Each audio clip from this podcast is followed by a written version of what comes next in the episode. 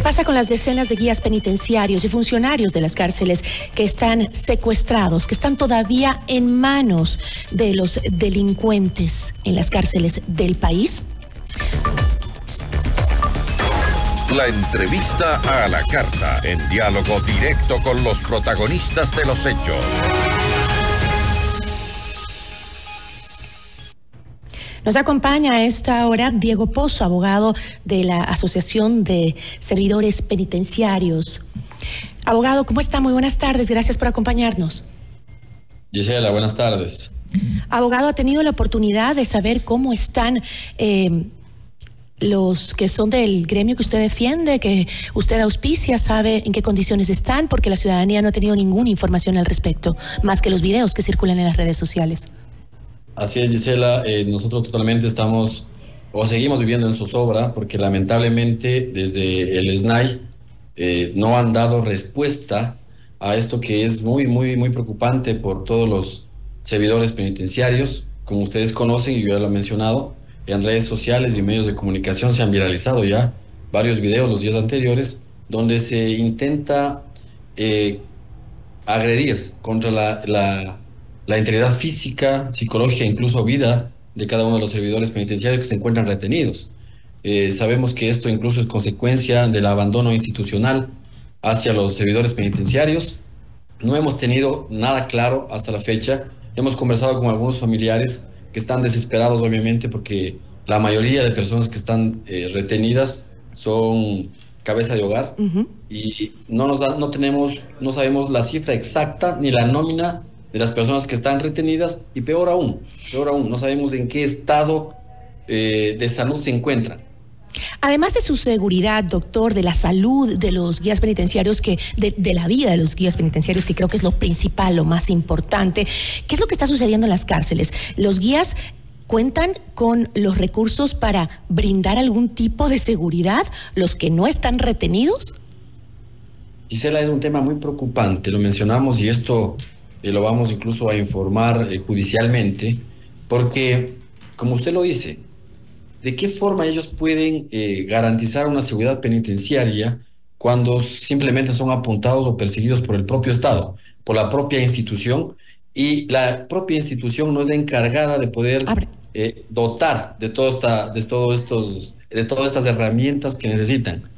Tenemos nosotros información desde que hace cuatro años atrás fue la primera vez que, o la última vez, bien dicho, que les habían dado uniformes. Las personas que ingresaron al, servicio penitenciario en la actualidad tuvieron que costearse su propio uniforme para poder dar trabajo, para poder dar el servicio al SNAI y la seguridad penitenciaria. No tienen equipamiento, no hay equipos de protección, no hay chalecos, cascos, escudos, toletes. Se menciona que las placas balísticas posiblemente se encuentran caducadas no tienen gas, radios o equipos de comunicación. Ni siquiera existe una capacitación a ellos para que puedan tener una coordinación interinstitucional para saber cómo poder solventar estos hechos que actualmente están sucediendo. ¿De qué forma interinstitucionalmente se ha coordinado eh, eh, el cómo actuar dentro de una evasión o amotinamiento? Y esta falta o este descuido institucional se está viendo hoy las consecuencias. Eh, doctor, ¿y qué hay del entrenamiento? Porque este sí se habla mucho que no tienen los implementos necesarios, eh, que no tienen chalecos antibalas, que no tienen armas, que eh, no están equipados de manera adecuada y están entrenados bien para enfrentar lo que hoy vivimos o lo que hemos vivido desde hace más de cinco años en las cárceles. El entrenamiento es un entrenamiento personal que ellos mismos lo hacen, no porque la institución se las está otorgando. Sabemos que ha dado varias charlas o varios cursos virtuales, más no prácticos. Y en este momento lo que se necesita es una capacitación práctica, insisto, interinstitucional, para que se pueda verificar. Dentro del SNAI, ellos tienen conocimiento que existen varios informes, incluso por el Ministerio de Trabajo, en donde se pone en riesgo a los servidores penitenciarios y ellos mencionan que el trabajo de un agente penitenciario se enmarca en un concepto de trabajo penoso, peligroso, tóxico o insalubre. Por lo tanto, se necesita una atención urgente y emergente. Y esto no es de hoy, esto es de gobiernos anteriores. Así es. Esto es un descuido de varios años que ahora lo están sufriendo. ahora, importante, dígame, dígame.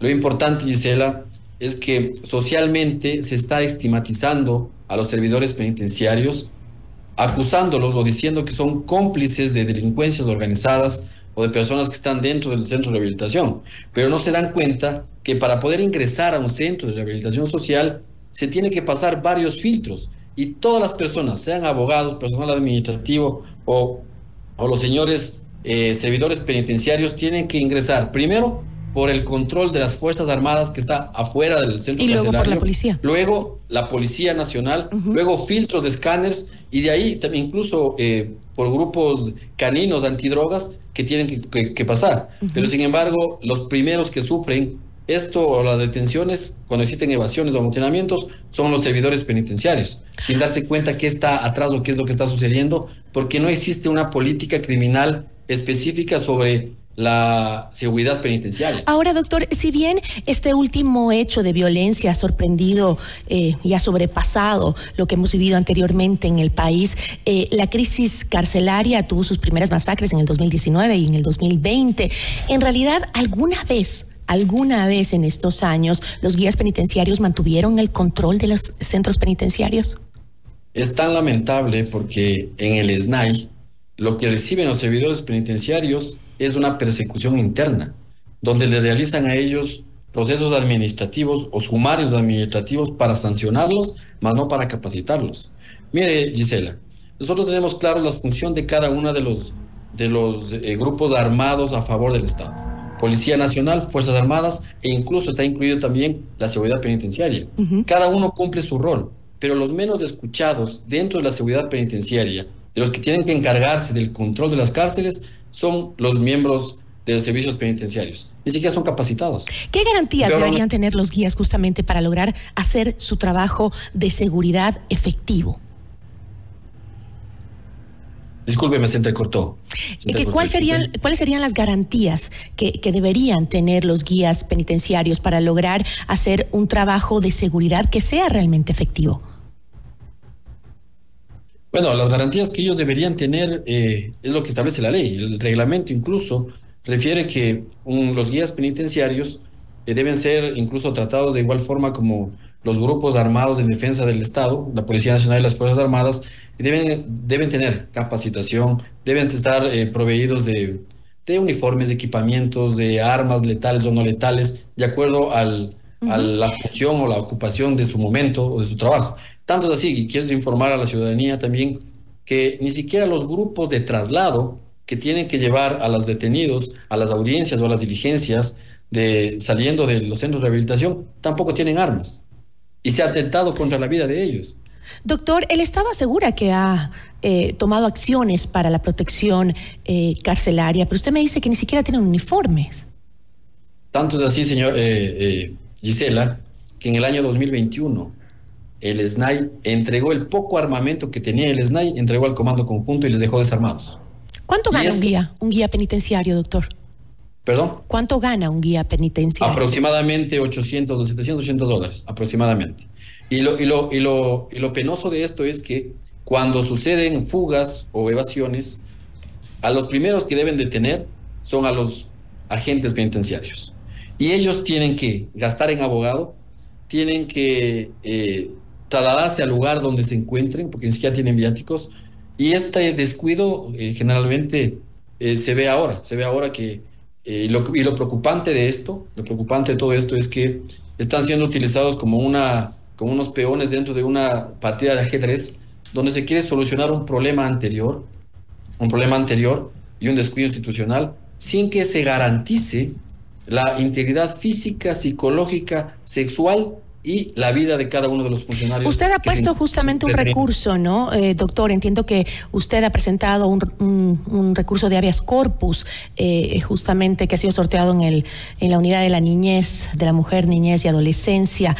Em, solicitando al SNAI que se proteja justamente la integridad física, psicológica, sexual y la vida de los uniformados. Pero me parece tan raro que se necesite una acción para pedir una protección al SNAI. Eso no debería ser, eh, pero lo obvio. Así es, así es. Hemos nosotros pedido, eh, pedido a que la, que la justicia se pronuncie respecto a las obligaciones del SNAI.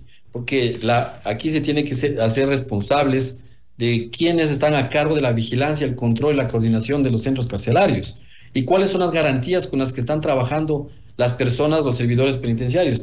Mire, ayer teníamos una entrevista con varias eh, personas e incluso mujeres eh, penitenciarias y decían, nosotros todos los días tenemos que despedirnos de nuestros hijos, de nuestros esposos, porque sabemos que entramos, pero no sabemos si salimos.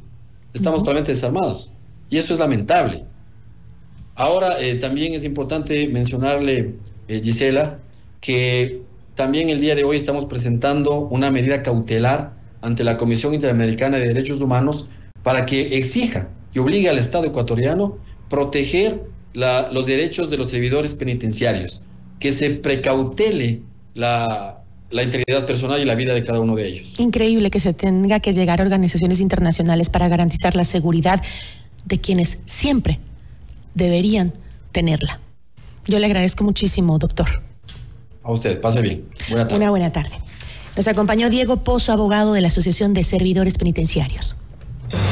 Ya volvemos con Notimundo a la Carta.